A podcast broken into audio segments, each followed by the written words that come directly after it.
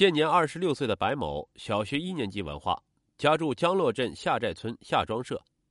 一九九八年因涉嫌盗窃被劳教两年，二零零二年九月因涉嫌盗窃被辉县人民法院判处有期徒刑一年，释放两个月后又因涉嫌毁坏公司财物被辉县人民法院判处有期徒刑三年。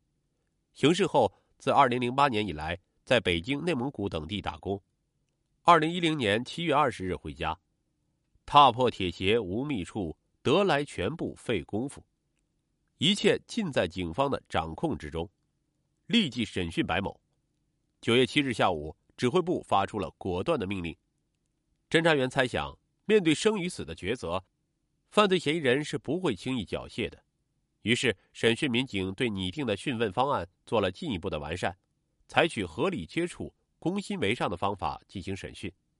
但只交锋了一个回合。犯罪嫌疑人白某就在大量确凿的证据面前供述了杀害谢龙龙一家四口的犯罪事实。根据白某交代的抛弃作案工具地点，九月八日一早，副局长张洪科带领民警首先在距现场一公里左右的一片玉米地里找到了白某抛弃的清理现场用过的被套和被子。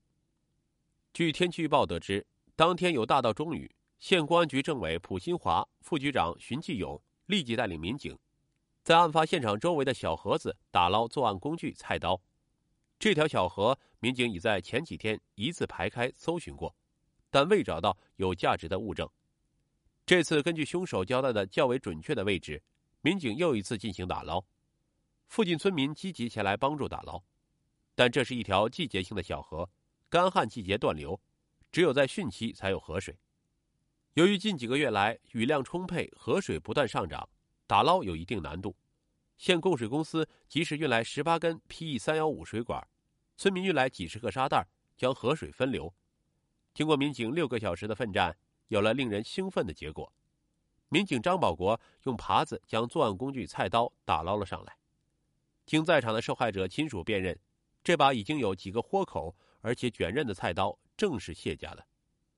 嫌疑人的基本特征、凶器的形状及作案手段与警方刻画的相吻合。白某为什么要凶狠的残杀谢龙龙一家？这是所有的人都十分关注的问题。随着白某的交代，血腥罪恶的一幕事实浮出水面。原来，白某只为一句口角与谢某结怨而动杀机，这不得不让人扼腕叹息。那是九月一日下午，白某吃完晚饭后。去谢龙龙家喝茶聊天到了谢家之后，发现本村村民张某、孙某、李某、张某、周某等人在谢家吃饭喝酒。就在几人喝酒之时，周某和孙某发生了矛盾，争吵起来。白向着自己的好友周某说了句话，谢龙龙就对白说：“你几斤几两？掂量着点九月二日凌晨二时许，一个身穿蓝色衬衣、黑色裤子的幽灵窜到谢家大门外。秘密潜入谢家院内，当时屋内的灯还亮着。他先进厨房取了一把菜刀，于是，在这个漆黑的深夜，一场惨绝人寰的血案发生了。他刚从厨房出来，看见房门打开，出来一个人。那人拿着一把手电，在院子里到处照，照到白的脸上，认了出来，就问：“你干啥？”这时他才认出是谢龙龙的妻子阿林。他没有回答，举起手中的菜刀砍了过去。毫无防备的阿林应声倒地，之后他径直走到客厅、卧室进行血腥的杀戮，一家四口顿时殒命。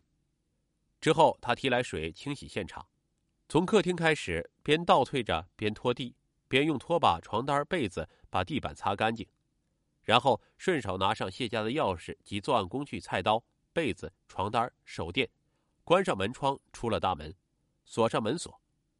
他拿上这些东西，走到河堤上，一件件的扔掉。虽然专案组民警们六昼夜连续奋战破了案，但侦查员们心里却一点都不轻松。犯罪嫌疑人白某因一句口角引发邪恶，一手造成了一个家庭的毁灭。其实，在现实生活中，人与人之间难免会有些矛盾。那么，如何才能有效的化解、和谐相处？这是值得我们每一个人深思的问题。男子报复社会，持刀杀害八名小学生，泯灭人性。在社会上生存，每一个人都是独立的个体，每一个人都享有应有的权利，但往往这样的生活总是不尽如人意，总是会遇到一些困难。在遇到这些困难时，应该积极去化解，勇于面对，而不应怀有报复社会的心态，去危害社会、危害他人。这名持刀杀害小学生的凶手名叫郑民生，是社区医院的一位医生，从业近二十年。已经四十二岁的他一直未婚，与自己的母亲和哥哥一家生活在一起，生活过得比较拮据，但是医术还算不错，只是性格内向。很少与他人交流。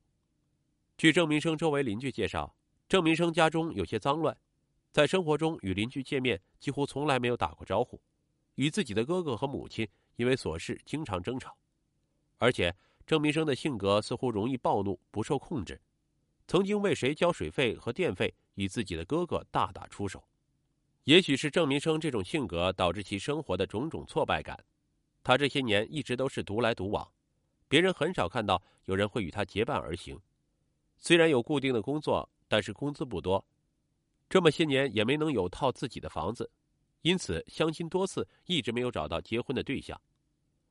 据郑明生自己交代，之所以到学校门口去屠杀学生，是因为在工作单位与自己的分管领导有矛盾，而且领导看不起他，经常给他施加压力，再加上因为多次相亲未成，多次恋爱失败。自己的心态崩了，开始整日胡思乱想，心态日渐扭曲。在二零一零年三月二十三日，一个普通的日子，郑明生来到南平市实验小学的门口，一手持刀对正在准备入校的小学生进行肆意的乱砍。无论学生年龄的大小，郑明生都是手下毫不留情。他朝着小学生的脖子就是一刀，让这些无辜的学生纷纷倒在血泊中。据当时正在清扫马路的环卫工人叙述，当时事发在早晨，正值学生们进入校园的时间。他开始先看到郑民刷着一个孩子的书包不放，当时以为是家长正在教育孩子，可没想到郑民生从身上拿出刀子，冲着那个孩子就是一刀，还对着另外一个孩子狂捅。在学校门口执勤的体育老师发现这一紧急情况后，立即朝着学生们大喊，让学生们散开，远离校门口。并联合校门口的门卫、清洁工等成年人合伙将正在持刀伤人的郑民生制服。此时的郑民生还在大喊：“杀死一个赚一个，不让我活，我也不让他们活。”这起恶性事件发生后，给学校、学生及周围群众造成的心理影响也是巨大的。其中最受影响的就是这些未成年的孩子们。所以事后，学校第一时间组织了对学生的心理指导及心理健康教育。帮助学生们做好心理安抚，消除恐惧。在学校门口残忍杀害小学生，郑民生的恶性引发了社会的强烈关注。经过一审与二审法院的审理，最终宣判郑民生故意杀人罪成立，并判处死刑。这起恶性杀人事件终于得到平息，郑民生也受到了应有的惩罚。杀人之心不可有，防人之心不可无。郑民生这起案件是发人深省的，他残害祖国的花朵，引发社会公愤，但他失败的人生更令人叹息。无论过着怎样的生活，都应以一个良好积极的心态去活着，或是不断奋斗努力，争取好的生活。最不应该走向的就是犯罪的道路。